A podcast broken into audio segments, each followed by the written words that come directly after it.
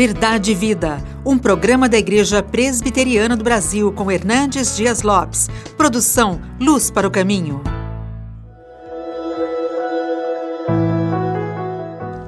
No 15º ano do reinado de Tibério César, sendo Pôncio Pilatos governador da Judéia, Herodes, tetrarca da Galileia, seu irmão Filipe, tetrarca da região de Itureia, e Traconides, e Lisânias, tetrarca de Abilene, sendo sumo sacerdote Anás e Caifás, veio a palavra de Deus a João, filho de Zacarias, no deserto.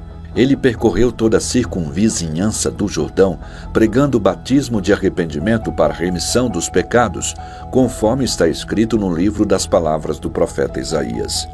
Todo o vale será aterrado, e nivelado todos os montes e outeiros. Os caminhos tortuosos serão retificados, e os escabrosos aplanados, e toda a carne verá a salvação de Deus. João Batista é considerado a dobradiça da Bíblia. Ele fecha o Velho Testamento e abre as cortinas do Novo Testamento. O Velho Testamento fecha suas páginas 400 anos antes de Cristo. E João Batista, o precursor do Messias, abre as janelas da revelação divina nas páginas do Novo Testamento. O propósito de Lucas, ao nos introduzir o precursor do Messias, é traçar um cenário do mundo político e religioso onde ele surgiu. E Lucas relata para nós, em primeiro lugar, o cenário geral do Império Romano, porque era o 15º ano de Tibério César. Tibério César começou a reinar no ano 14 depois de Cristo até o ano 37 depois de Cristo. Portanto, nós estamos falando que João Batista surge no ano 29 da era cristã. E Tibério César era filho adotivo de César Augusto, e este era o imperador romano da época onde quando Jesus morreu, e Jesus disse acerca dele dê a César o que é de César e a Deus o que é de Deus. Na província governava a Judéia Pôncio Pilatos, e nas outras tetrarquias, filhos de Herodes o Grande. Ou seja, o cenário político era marcado por homens que tinham o braço de ferro, a mão pesada para subjugar, para escravizar províncias e povos. E aqui em Israel, o cenário era de homens perversos, tanto quanto o pai Herodes o Grande o fora no seu tempo. O cenário religioso não era melhor, era cinzento também, porque somos informados no versículo de número 2, sendo sumos sacerdotes Anás e Caifás. Olha, só tinha um sumo sacerdote a presença de dois concomitantemente já era um desvio da fidelidade daquele tempo no que tange à religião. Esse já era um cargo comprado a peso de ouro, um desvio da verdadeira fé do povo judeu.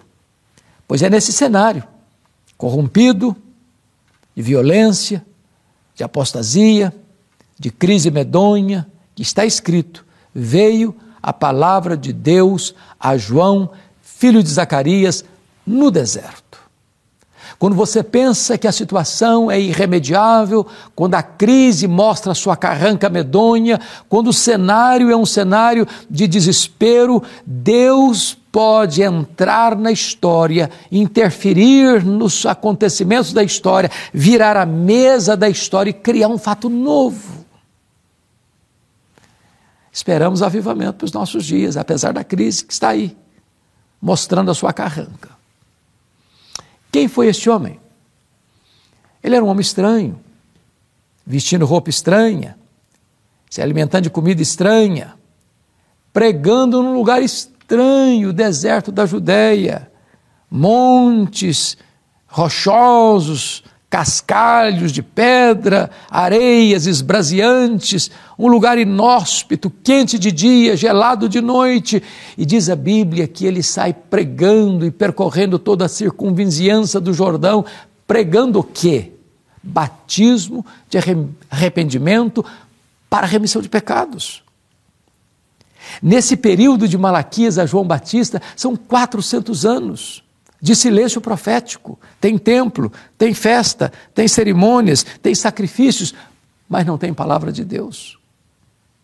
Depois de 400 anos, quando veio a palavra de Deus a João, ele não prega amenidades, ele não é um alfaiate do efêmero, ele é um escultor do eterno e ele prega batismo de arrependimento para remissão de pecados. Em outras palavras, não tem perdão a não ser que haja arrependimento. Ele não prega uma mensagem palatável, ele não usa o método do politicamente correto, ele não tem qualquer intenção de agradar o seu auditório, ele confronta o seu auditório, porque as multidões fluem para ouvi-lo no deserto. Porém, João Batista inventou essa mensagem, ele é a fonte da mensagem, não. Ele prega isso conforme está escrito no livro do profeta Isaías: Voz do que clama no deserto, preparai o caminho do Senhor. Em outras palavras, João Batista não é a fonte da mensagem, ele é o servo da mensagem. Ele não cria a mensagem, ele transmite a mensagem. A mensagem não é dele, a mensagem é de Deus. Da mesma forma hoje.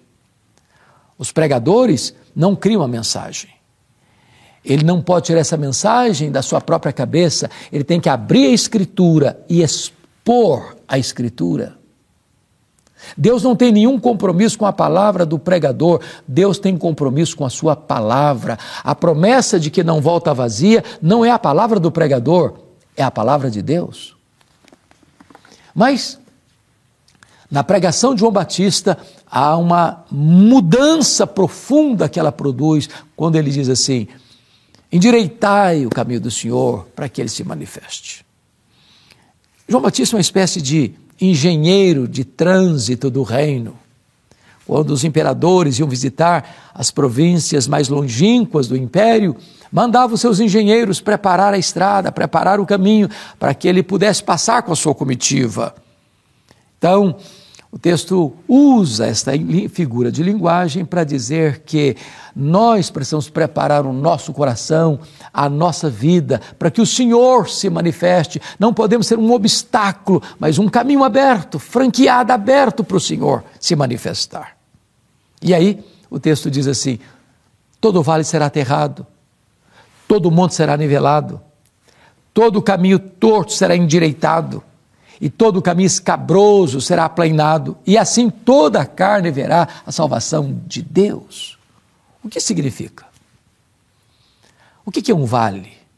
É uma depressão, é um buraco, separando dois montes.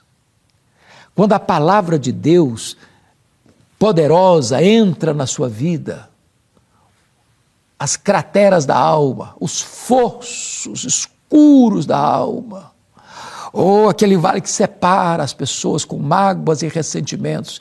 Tudo isso é aterrado para que o Senhor se manifeste. Os montes de outeiros serão nivelados. O que é monte? Monte trata de incredulidade, de soberba, de arrogância. Quando a palavra de Deus chega, não tem mais disputa na feira da vaidade. Todos precisam ser nivelados no mesmo padrão. Somos todos servos, servos. O que, que significa o caminho torto ser endireitado? Caminho torto fala de vida dupla, de hipocrisia, de duplicidade. Quando a palavra de Deus poderosa chega transformadoramente, ela tira as máscaras, arranca os véus e mostra a necessidade de viver na luz, na verdade.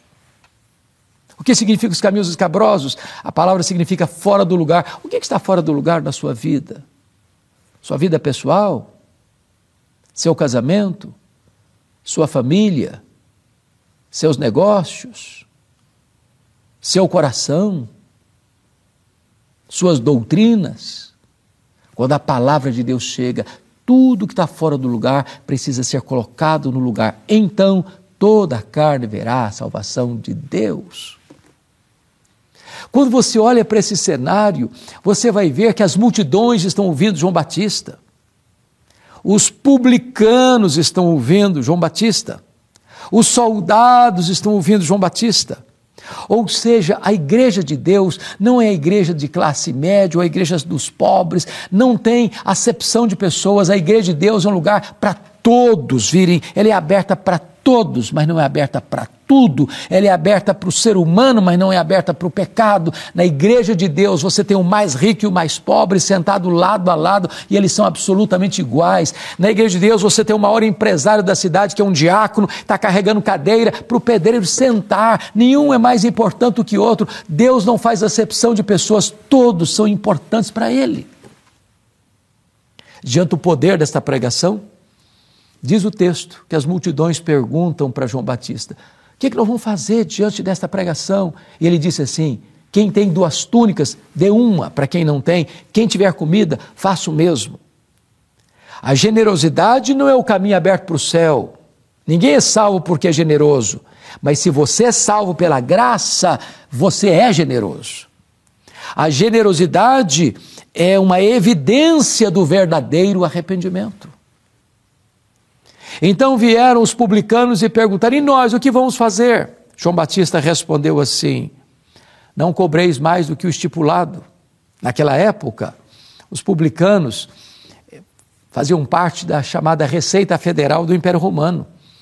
Não tinha toda a estrutura que nós temos hoje, então o Império Romano é, dava uma concessão para alguém levantar os impostos daquela região, repassando aos cofres de Roma um valor definido, mas ele tinha o direito de cobrar o que ele quisesse. E então esses publicanos exploravam o povo, exploravam o povo, cobravam taxas exorbitantes e o povo trabalhava como que um escravo para pagar esses tributos. E ele está dizendo o seguinte: vocês não devem cobrar mais do que o estipulado. O que, é que ele está dizendo? Qual a evidência que você é uma pessoa convertida, que você se arrependeu? É se você é honesto nos seus negócios, se você não passa a perna nos outros, se você não se aproveita da situação adversa do seu semelhante para explorá-lo ainda mais. Mas lá estavam os soldados, e os soldados perguntaram: e nós? O que vamos fazer? Ele disse: a ninguém maltrateis, não deis denúncia falsa, contentai-vos com o vosso soldo. Que, que ele está dizendo para os soldados? Como é que vocês podem provar que vocês são de fato arrependidos, convertidos? É se você não usa a posição que você tem da sua farda para maltratar alguém. É quando você não se mancomuna com esquemas de corrupção lá dos cobradores de impostos para oprimir as pessoas e dar denúncias falsas para oferir vantagens. É quando você se contenta com o seu salário e não busca formas ilícitas para engordar o seu orçamento. Honestidade. É evidência de que alguém de fato é convertido. Na verdade, esse texto mostra para nós que a igreja evangélica brasileira precisa de um choque ético. Porque a palavra de Deus, o evangelho, exige e requer mudança, transformação da vida, do caráter, da família, do trabalho, da sociedade, enfim. A igreja é o sal da terra, a igreja é a luz do mundo, a igreja é a embaixadora do céu na terra. A minha oração e a minha esperança é que este poder transformador da palavra alcance a sua vida, o seu coração, a sua igreja para que a Igreja de Deus no Brasil não seja motivo de chacota e de comentários maliciosos na mídia, mas seja uma referência de um povo que conhece a Deus, anda com Deus e vive uma vida superlativa e abundante para a glória de Deus. Eu vou orar com você.